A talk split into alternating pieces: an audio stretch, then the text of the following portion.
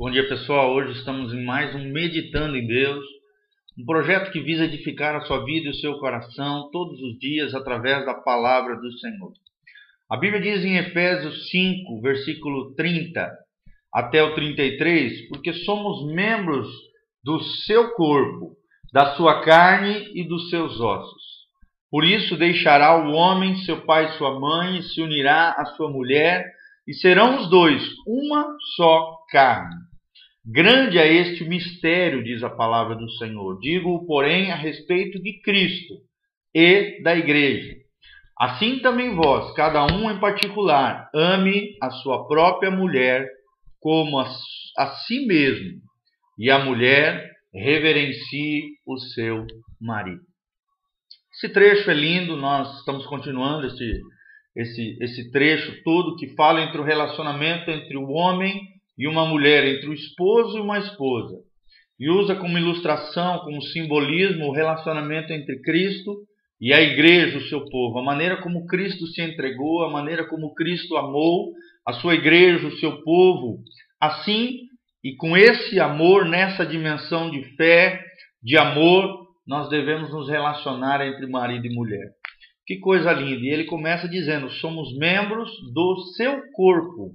Ou seja, fazemos parte do corpo de Cristo. O corpo de Cristo é constituído de crentes, de pessoas ao redor do mundo inteiro, independente de placa, de denominação, são aqueles que nasceram de novo, foram regenerados pela palavra do seu poder e que têm sobre si o sangue precioso de Jesus. Nós fazemos parte desse corpo maravilhoso, o corpo de Cristo. E aí a Bíblia continua dizendo: Por isso deixará o homem seu pai e sua mãe, e se unirá à sua mulher, e os dois se tornarão uma só carne.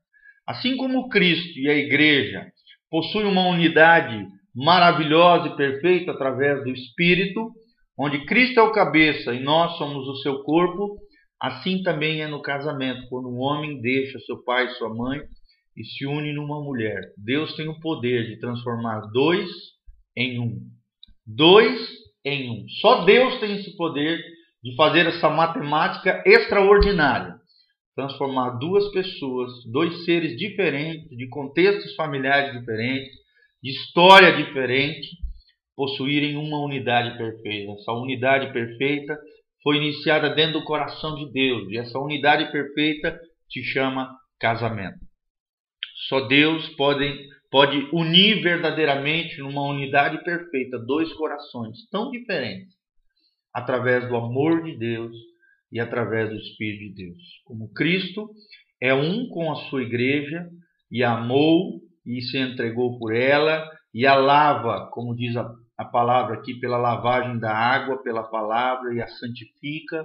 Assim também o marido deve unir o seu coração ao coração da sua esposa deve lavá-la pela palavra, ou seja, deve ministrar ao seu coração diariamente os princípios de Deus, a palavra de Deus, deve se santificar e deve santificar a sua esposa, consagrando o seu lar, o seu casamento, a sua família ao Senhor Deus maravilhoso. Esse é o grande mistério de Deus, a igreja de Cristo, o amor de Cristo pelo seu povo.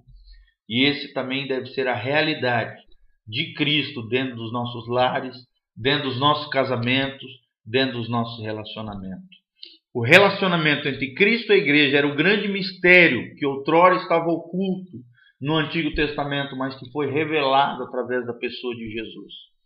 Que Deus amou tanto gentios como judeus e os uniu num mesmo povo, no mesmo propósito, dentro dessa dispensação que vivemos, que é a dispensação da graça. E a Bíblia diz: assim também vós, cada um em particular, ame a sua própria mulher como a si mesmo. Você, homem, deve amar a sua mulher como você ama a você mesmo.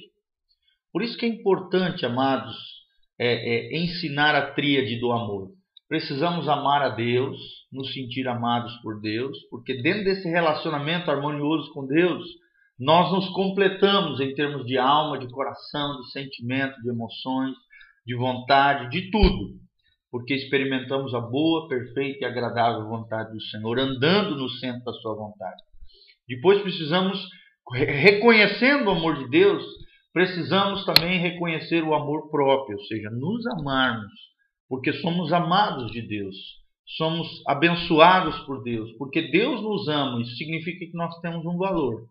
E devemos também aprender a nos apreciar, nos amar, no sentido de ter um conceito equilibrado de nós mesmos, não exagerado, porque senão descamba por orgulho, nem inferior, senão acaba no complexo de inferioridade e gera uma série de distúrbios emocionais, sentimentais e existenciais.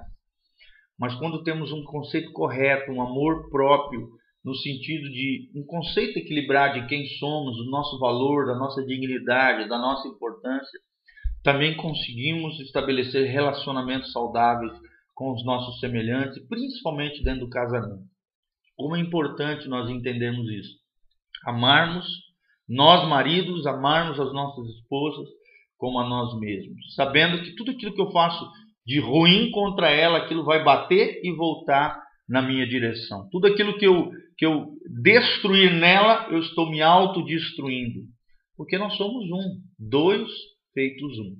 Se eu desonrar a minha mulher, automaticamente eu estou me desonrando, porque ela é mulher minha. É minha mulher, é minha esposa. Então, você, mulher, é a mesma coisa. A Bíblia diz no final desse trecho que a mulher reverencia o seu marido. Ou seja, trate ele com honra, com dignidade, com amor, com respeito, como, como a igreja deve reverenciar, amar e honrar a Cristo, assim as esposas também devem reverenciar os seus maridos. O marido precisa disso, ele precisa ser honrado, ele precisa ser amado. Hoje nós vemos uma geração de mulheres que desonram seus maridos, sabe, que metem a boca, falam toda sorte de, de palavras horrendas. Claro que da mesma maneira muitos maridos imprudentes, maridos carnais, sabe, metem a boca nas mulheres, dilaceram, ferem e fazem muitas burradas, muitas é, coisas erradas que machucam, dilaceram e destroem o coração das mulheres. Nós sabemos disso.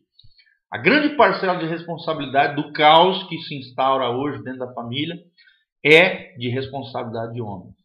Mas eu já conheci muitos casos, tratando a nível pastoral, gabinete, situações, onde às vezes o homem era um homem bom, um homem trabalhador, um homem honesto, respeitador, fazia todo o seu papel, sua função, e mesmo assim tinha uma mulher ingrata, bocuda, uma mulher que não valorizava o seu marido, que desonrava, metia a boca. E isso Deus não quer. Isso é desonra. A Bíblia diz e a palavra manda que a mulher reverencie o seu marido, ou seja, o trate com dignidade, com honra, com amor, da mesma maneira que a igreja deve reverenciar, honrar e amar, respeitar e tratar com toda a honra e dignidade a pessoa de Jesus Cristo. A minha oração é essa, que possamos entender esse grande mistério de Deus e possamos viver dentro dos nossos relacionamentos dessa maneira. Da mesma maneira que a igreja se relaciona com Cristo, assim o marido deve se relacionar com a sua mulher e se entregar, a mulher também o respeitando, reverenciando, o homem honrando, amando, cuidando, protegendo e amando a mulher como a si mesmo. Que o amor de Cristo seja a base dos nossos relacionamentos. Senhor, capacita a tua igreja, o teu povo a entender a beleza desse amor, a intensidade e a grandeza do amor de Cristo. E que possamos viver nos nossos relacionamentos nessa dimensão, nesse desafio, fazendo aquilo que Deus espera de nós. Que Deus te abençoe em nome de Jesus. Amém.